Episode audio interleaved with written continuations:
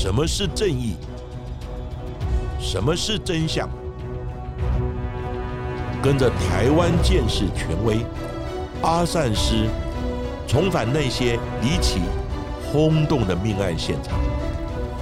请听阿善师的见识实录。各位听众朋友，大家好，欢迎收听今天的阿善师的见识实录。我是见识专家阿善师谢松善。大家好，我是子荣，在今天的阿善师见识实录的节目当中，来跟大家谈谈台湾比较早期的连续杀人案件。这名凶手在民国六十五年到七十二年间，一共陆续因为情、财、仇等等的原因，连续杀害了七个人，也被最高法院判处三个死刑定验，创下了当时司法制度的首例。而他所杀害的人，可能还不止这些。而这一起连续杀人案之所以会曝光，要从一起的寻宝事件开始说起。想要我的财宝吗？去找吧，我把所有的财宝都放在那儿了。这是日本的动画《航海王》当中的经典台词，也开启动画世界当中的大海贼时代。但是在台湾的早期，也有寻宝的热潮。从日治时期至今，台湾日军宝藏传说从未间断过。更有人统计，在台湾的各地还可能藏有总价超过新台币九千亿元的宝藏。到底为什么台湾会有那么多的宝藏传说呢？而传闻当中的大秘宝又在哪里？又跟这一次谈到的杀人案件有什么关系呢？阿善石是的，传说在第二次世界大战的时期，日本有一位大将军叫做山下奉文，他骁勇善战，只花了两个多月的时间就占领了整个马来半岛，并直取英国在东南亚的政治经济中心，就是新加坡。在此期间，他也掠夺了各地大量的财宝。不过，在日本战败之后，受到了战胜国的监督而撤军，无法将财宝全数运回日本。因此，传说就在菲律宾、台湾以及东南亚等地埋藏了大量的宝藏，被后人称之为“山下宝藏”。在战后几年，台湾挖宝的热潮蓬勃的发展。也逼得国民政府在民国四十四年就立法了《台湾省巴结打捞日本埋藏物资办法》，受理民间在日治时期结束之后，日本人未及带走遗留的大量黄金、货币等挖宝的申请。而在台湾也有几个热门的宝藏热区，包括基隆市的大五轮炮台。台北市中正区的陆军联谊厅，新义区的松山疗养院，南投县新义乡的姑姑山，以及台南市安平区的秋茂园，还有高雄市鼓山区的寿山等处，都是台湾藏宝的地点。不少地方真的就有开挖的记录，不过都一无所获。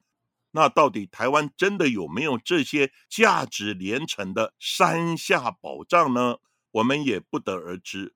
不过在民国七十一年底，就有一名叫做徐东志的男子，他声称在台东县太马里的山区有一处没有人知道的藏宝基地，里面埋藏了有三百公斤的黄金。他手上更握有一张年代久远的藏宝图。企图诱使他人跟他一起上山去挖宝，到底这些黄金是真的存在吗？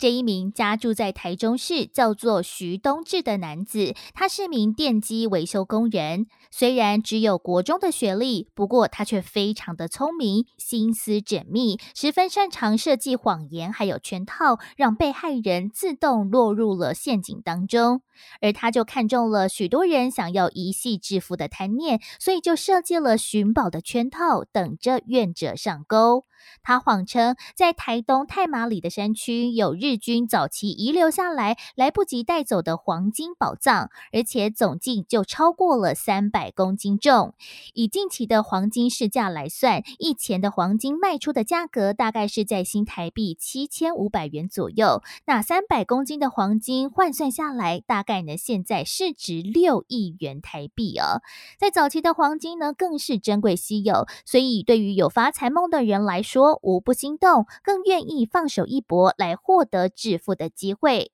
他也为了要取信于人，还自制了一张藏宝图，详细的标记着黄金的落点，还有相对应的位置，让其他的合伙人们看见了希望。其中就有来自高雄的吴春荣、林敬寿、林全新兄弟，林敬寿的妻子郭良，还有他的弟弟郭连成等五人，就成为了寻宝团的团员之一。没想到，也因此落入了徐东志的陷阱之中。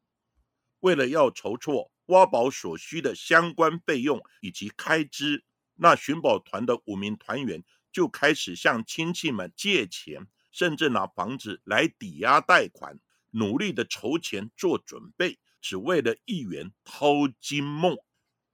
在民国七十二年一月二日，在徐东志的带领之下，一行人来到了藏宝图上面标记的地点，然后就开始挖宝。寻找黄金的宝藏，不过他们挖呀挖的，两天下来挖了快十公尺深的大坑，但是除了石头和废弃物之外，完全没有看到黄金或宝藏的踪影。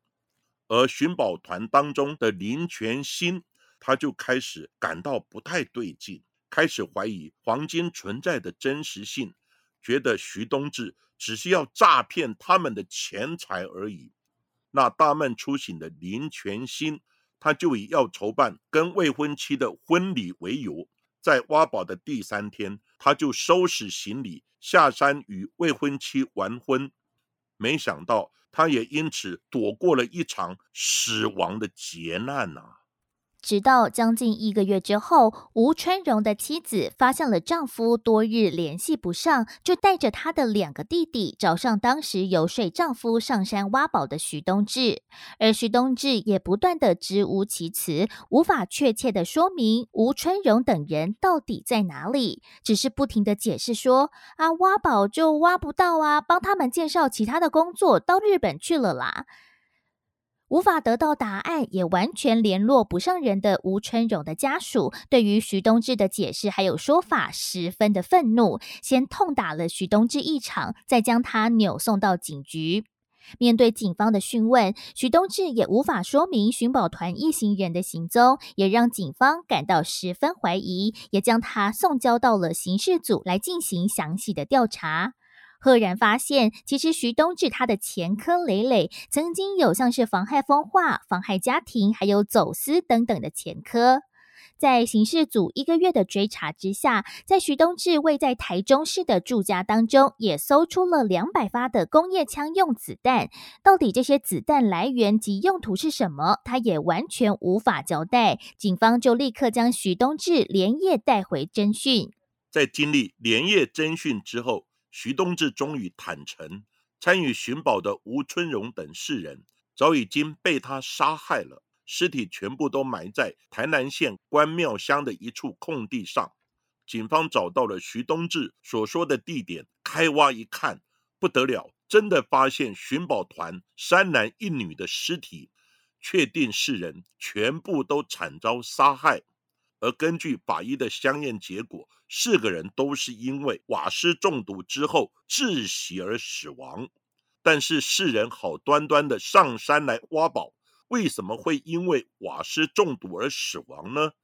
原来是在林全新发现有异状，脱逃下山之后，徐东志生怕其他的四人也会起疑而脱逃，所以早就计划好将这些人杀害。然后夺取挖宝的资金，他先自制一个超大型的铁桶，并且进行加工，在铁桶盖上打了两个孔洞，而且装置了活塞来控制。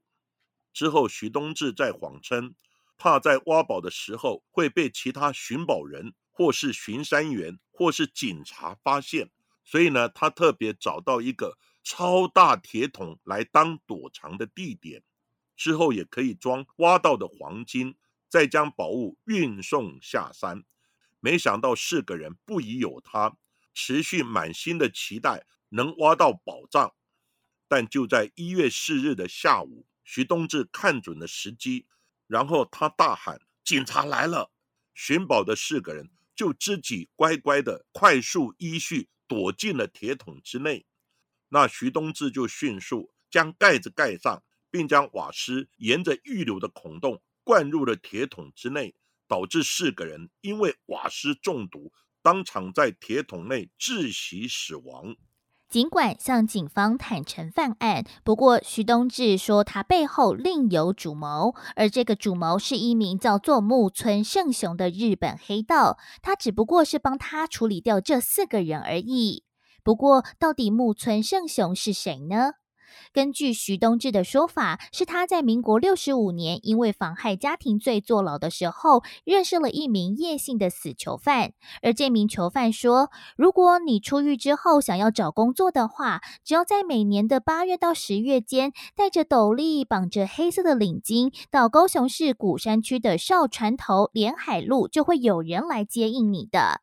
那许东志说，他在出狱之后就照着以上的指示来做，就这样遇到了这一名日本的黑道集团首脑，叫做木村胜雄。他并且说，当时吴春荣等四个人其实不是要去挖宝，而是要进行走私交易的。但是因为吴春荣等人不想再做了，一直扬言要回家，而木村胜雄怕这四个人会向警方来通报检举，才会一口气要将这四个人杀人灭口。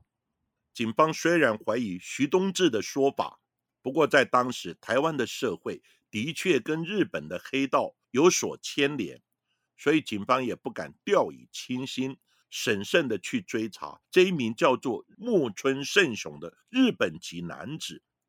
那警察调阅了所有海关出入境的名单资料之后，发现真的有三名叫做木村胜雄的日本男子入境到台湾。不过一经调查，这三个人都是持着观光签证入境的，而且只待在台湾短短三天的时间。不太像是来台参与组织犯罪的活动，甚至日本交流协会也提供了一份逃犯的名单，看看是否有使用假名来台作案的人。警方用尽所有的方式，企图找到这一名木村胜雄，不过却始终一无所获。那就在此时，有其他的家属来报案，表示自己失踪多时的弟弟。也跟徐东志有来往，难道这一名男子也遭遇到不测的吗？报案者表示，失踪的男子叫做乌才，在早些年前就与徐东志来结识，之后就偷渡到日本来从事成人影片拍摄的工作。因为在当时偷渡到日本工作其实非常的盛行，而且从事成人影片的拍摄工作又能快速的赚到许多钱，所以家属一时之间也不疑有他。但是，根据警方对于偷渡案件的深入追查之后，发现除了乌才之外，另外还有两名女子也同样卷入了这一起偷渡日本的案件当中，分别是徐东志的女友叫做张灵熟，还有与乌才熟识的女子叫做江玉云。其实，早在民国六十八年，警方就对此偷渡案件进行调查，而当时徐东志表示，他与其他三人对于到日本发展拍摄摄。成人影片非常感兴趣，所以就透过了此日本犯罪集团来接洽，偷渡到了日本工作。不过，因为自己非常的不适应日本的生活，所以徐东志说他在半个月之后就自己先跑回台湾了。而这个犯罪集团的首脑正是这一位木村胜雄。尽管当时警方对于徐东志这样的说辞存有疑虑，不过没有证据证明他涉案。再加上日本方面也确实查获到一些犯罪集团从事台湾偷渡到日本的工作，因此警方只将徐东志列管，并且持续调查乌才、江玉云还有张灵守的下落。而在寻宝案爆发之后，乌彩的哥哥到警察局报案之后。警方又开始对当年偷渡案的三个人展开了调查。首先，徐东志在服刑期间，徐妈妈曾经拜托身为远方亲戚的监狱管理员要多多照顾自己的儿子。那在出狱之后，徐东志因故认识了这名管理员的嫂嫂，就是张林熟，两人进而变成情侣的关系，甚至还同居过一段时间。不过，张灵守却在民国六十五年间就人间蒸发了。而失踪的江玉云是北投酒店的红牌小姐，她生意非常的好，也赚了很多钱，根本没有必要远赴日本来拍摄成人的影片赚钱。另外，乌彩在失踪之前才卖了一块土地，获得一百多万元。在民国六七零的年代是非常可观的一笔金额，乌彩也没有必要冒着风险去到日本工作。警方查出了徐东志说辞里面有诸多的矛盾，这也让他紧张了起来。他开始讲话漏洞百出，前言不搭后语。在四月一日的时候，警方对他进行了十多个小时的反复盘问。最后，他终于承认了，三个人都是他杀的，根本没有什么日本犯罪集团，更没有木村胜雄这个人的存在，所有的事情完全是虚构的。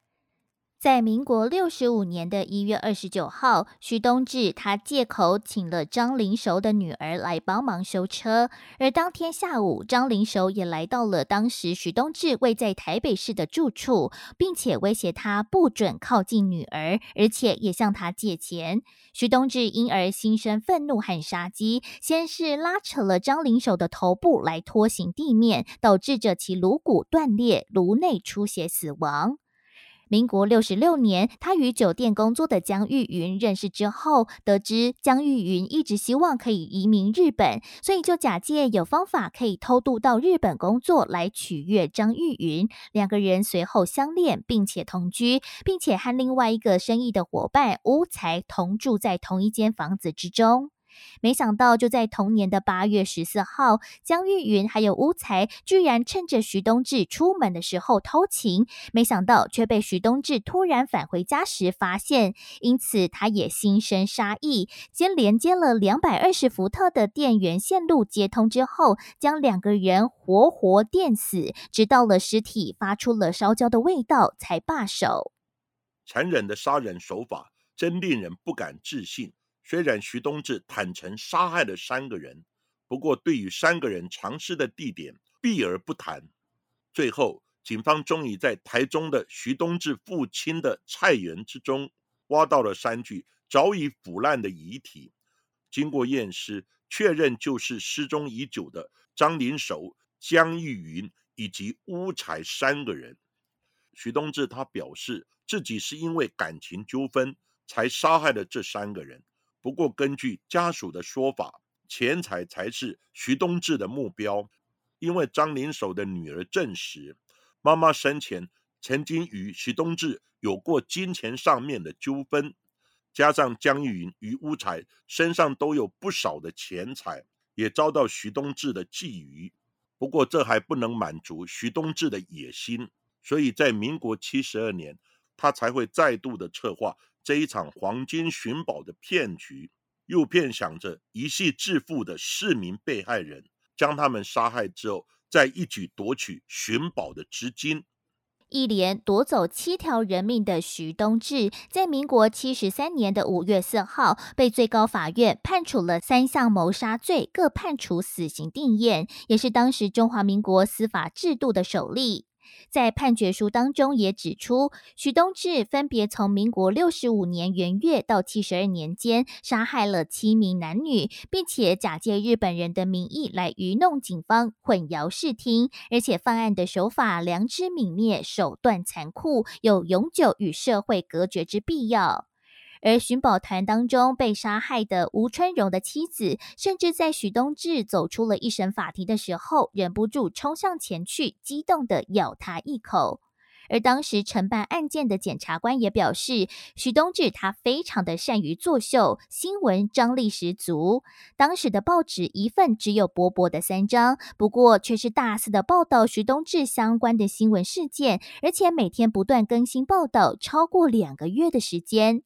而直到伏法前，他还说他要捐眼角膜来赎罪。不过，因为当时没有死囚器官捐赠的制度，所以在一时之间，狱方也不知道该如何处理。不过，他这样子英雄式的说法，也抢进了新闻的版面。在民国七十三年五月十四日，徐东志终于枪决伏法。不过，在行刑前，他请求向被害人敬酒祭拜，但是他却跟狱方要了九个酒杯。为什么他要了九个杯子呢？被他杀害的人不是只有七个吗？难道还有其他不为人知的杀人案发生呢？可惜徐东志已经伏法，那到底有没有其他两名的受害者，我们也不得而知。